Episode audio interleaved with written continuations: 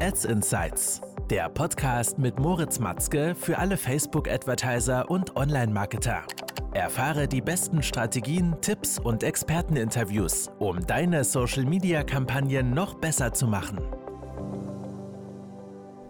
Willkommen zu einer neuen Folge des Ads Insights Podcast. Mein Name ist Moritz und heute geht es um das ultimative Facebook Ads E-Commerce Setup, ja, was wir für eine Vielzahl unserer Kunden so anwenden und somit Kampagnen auf sechs- und siebenstelligen Umsatz skalieren. Ja, das heißt, das ist unser allgemeines Kampagnen-Framework, ähm, welches wir eigentlich immer aufsetzen, wie wir unsere verschiedenen Zielgruppen entlang der Customer Journey platzieren, um dann wirklich das Werbebudget darauf zu verteilen und optimale Ergebnisse zu erzielen. Ähm, die allgemeine Strategie, die natürlich dahinter steckt, ist die Full-Funnel-Strategie. Ziel dabei ist es, dass wir natürlich eine Maximierung der Touchpoints entlang der gesamten Customer Journey erzielen. Und was bedeutet oder welcher Vorteil hat diese Maximierung der Touchpoints entlang der Customer Journey?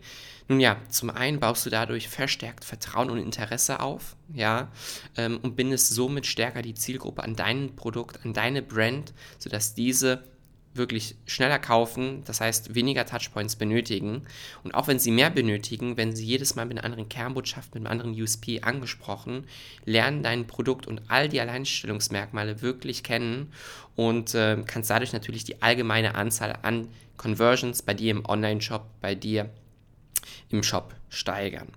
Ähm, bevor ich jetzt hier wirklich zu den verschiedenen Kampagnenphasen einsteige, möchte ich noch sagen, dass wir bei fast allen Kampagnen hier ähm, CBO-Kampagnen verwenden. Das bedeutet Campaign Budget Optimization, also die Kampagnenbudgetoptimierung. Das bedeutet, dass wir das Budget auf der Kampagnenebene festlegen und der Facebook-Algorithmus dann selber das Budget auf die verschiedenen Anzeigengruppen verteilt. Fangen wir also mal mit der ersten ähm, Funnel-Phase an, nämlich den Top-Funnel. Und der Top-Funnel sind natürlich unsere Prospecting-Kampagnen. Das heißt, die Kampagnen, in diesen Kampagnen sprechen wir eine kalte Zielgruppe an, die am besten noch nicht von deiner Marke, von deinem Produkt gehört hat. Und Ziel ist es hierbei natürlich, profitabel Neukunden für deine Brand Brand für dein Unternehmen zu gewinnen. Das heißt, wir haben dann mehrere Top-Funnel-Kampagnen, aber ich lasse es jetzt erstmal in, diesem, in dieser Folge relativ einfach. Ähm, für jede Funnel-Phase nur eine Kampagne.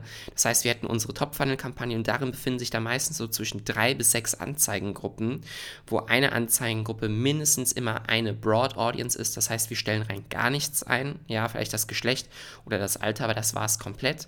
Ähm, dann haben wir eine Core Interest Audience, bedeutet, wir machen interessenbasiertes Targeting.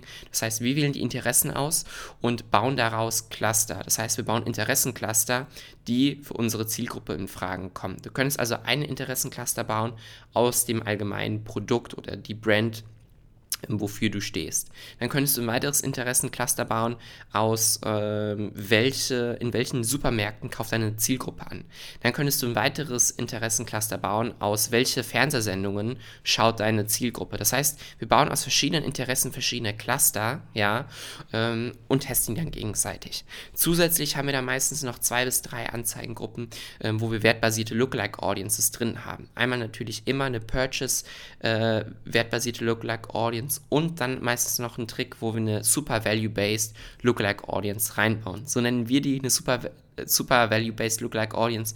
Das bedeutet, dass wir hier all die verschiedenen wertbasierten Lookalike Audiences aus seinen verschiedenen Quellen das heißt eine View Content, Add to Card, Initiate Checkout, aus diesen ganzen verschiedenen Quellen ähm, die wertbasierten Audience alle in eine Adset reinpacken und dann schlussendlich so eine Super Value-Based Lookalike Audience haben. Und die hat bei uns meistens auch extrem gut funktioniert.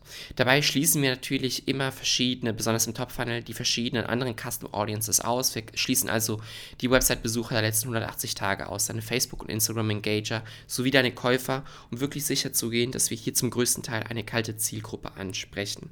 In jeder dieser Anzeigengruppen befinden sich dann meistens drei bis sechs verschiedene Anzeigen, ja, wo wir auch verschiedene Anzeigentypen verwenden. Also ein Karussell, Video, Bild, um hier wirklich dem Algorithmus die Frage Freiheit zu geben, die verschiedenen Formate durchzutesten, um dann an den Metriken zu schauen, welche dieser Ads am besten bei der Performance oder bei der Zielgruppe ankommt und die beste Performance liefern. Dann haben wir unsere zweite Kampagnenphase, nämlich den Middle Funnel. Und im Middle Funnel wollen wir natürlich Nutzer ansprechen, die schon ein gewisses Interesse an unserer Brand, an unseren Produkten gezeigt haben, aber noch nicht ganz überzeugt sind. Das heißt, in dieser Kampagnenphase haben wir meistens drei, zwei bis drei Adsets. Einmal eine Adset, wo wir die Facebook- und Instagram-Engager drin haben. Ähm, da testen wir auch die letzten 180 Tage gegen die letzten 365 365 Tage. Dann haben wir die Website-Besucher der letzten 180 Tage äh, als eine weitere Adset und meistens sogar nochmal eine einzelne Adset, die Website-Besucher, also eine Website-Custom Audience des letzten Tages, also Last One Day und die performt meistens auch extrem gut. Ähm, hier musst du natürlich sehen, dass wir hier einen Zielgruppenunterschied sehr stark vorhanden haben. Das heißt, äh, die Facebook- und Instagram-Engager ist die größte Adset im Vergleich zu den Website-Besucher des letzten Tages. Das heißt, hier greifen wir vielleicht meistens ein, wenn wir sehen, dass der Facebook-Algorithmus das Budget zu stark äh, verteilt, zu stark gewichtet auf nur eine Adset und sagen dann, okay, die eine Anzeigengruppe muss mindestens täglich das und das Budget ausgeben, damit wir hier sozusagen wirklich Daten erzielen, mit denen wir dann auch arbeiten können.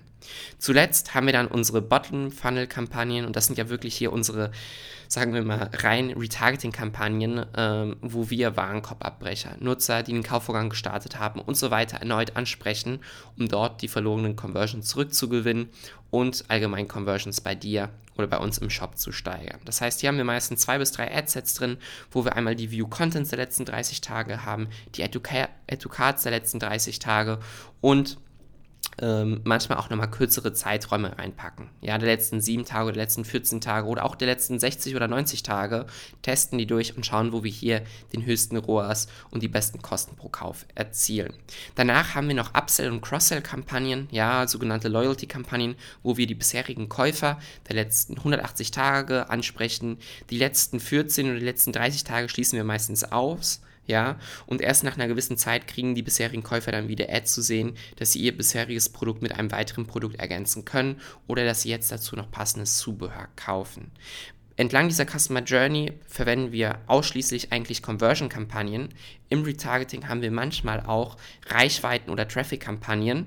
Äh, aus dem Grund, da wir im Retargeting schon die Zielgruppe qualifiziert haben. Das heißt, wir wollen jeden erreichen. Und der Facebook-Algorithmus muss für uns jetzt nicht die besten äh, Nutzer herausfinden, die mit der höchsten Wahrscheinlichkeit eine Conversion tätigen werden. Dabei haben wir zudem natürlich auch noch Katalogkampagnen. Das heißt, wir haben Katalogkampagnen im Top-Funnel, Middle-Funnel und Bottom-Funnel und schauen mit diesem gesamten Kampagnen-Setup, wo wir die besten Ergebnisse erzielen, sodass wir hier optimal das Kampagnenbudget einsetzen können. Zuletzt auch noch die Top-Funnel-Kampagnen duplizieren wir meistens mit Cost-Cap sowie Bid-Cap-Kampagnen, also andere Bidding-Strategies, um hier noch einen höheren ROAS zu erzielen, was wunderbar funktioniert, wenn du schon ein etwas höheres Budget täglich in Facebook und Instagram-Ads investierst.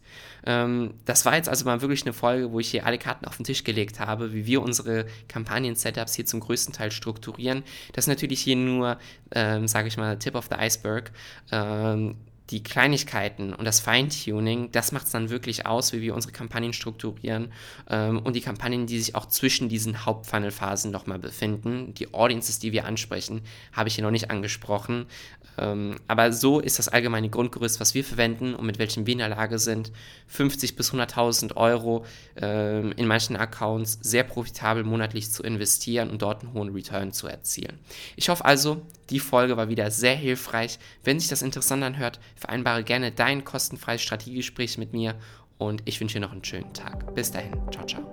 Das war Ads Insights, der Podcast mit Moritz Matzke für alle Facebook-Advertiser und Online-Marketer.